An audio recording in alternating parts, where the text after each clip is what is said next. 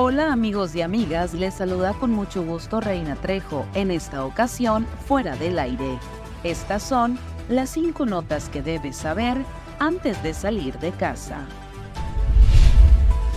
Este viernes 13 de octubre, el Banco de Alimentos de Navojoa llevará a cabo el kilómetro de la lata, con la finalidad de conmemorar la Semana de la Alimentación.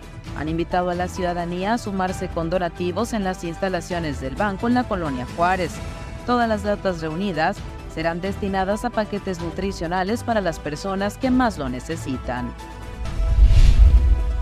La presidenta de DIV Navojoa, Luz Argel Gagiola Vega, recorrió junto con funcionarios de diversas dependencias gubernamentales el parque infantil del DIF, ubicado en la unidad deportiva, comprometiéndose a trabajar en el mejoramiento del mismo para brindar a las familias un lugar de sano esparcimiento.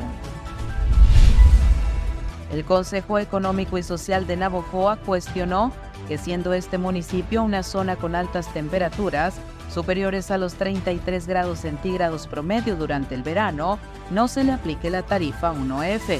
Por ello envió un oficio al Congreso del Estado.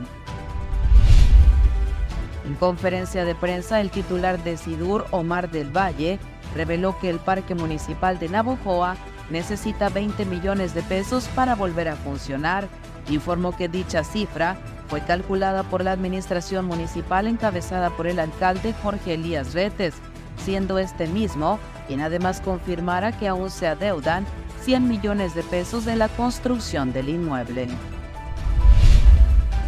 Sonora presentó un aumento superior al 60% de los casos nuevos de cáncer de mama en comparación al año pasado, pues hasta septiembre de 2023 se habían registrado 111 casos más que en todo el 2022, así lo dijo Damaris García Flores, responsable del área de cáncer de la mujer en el estado.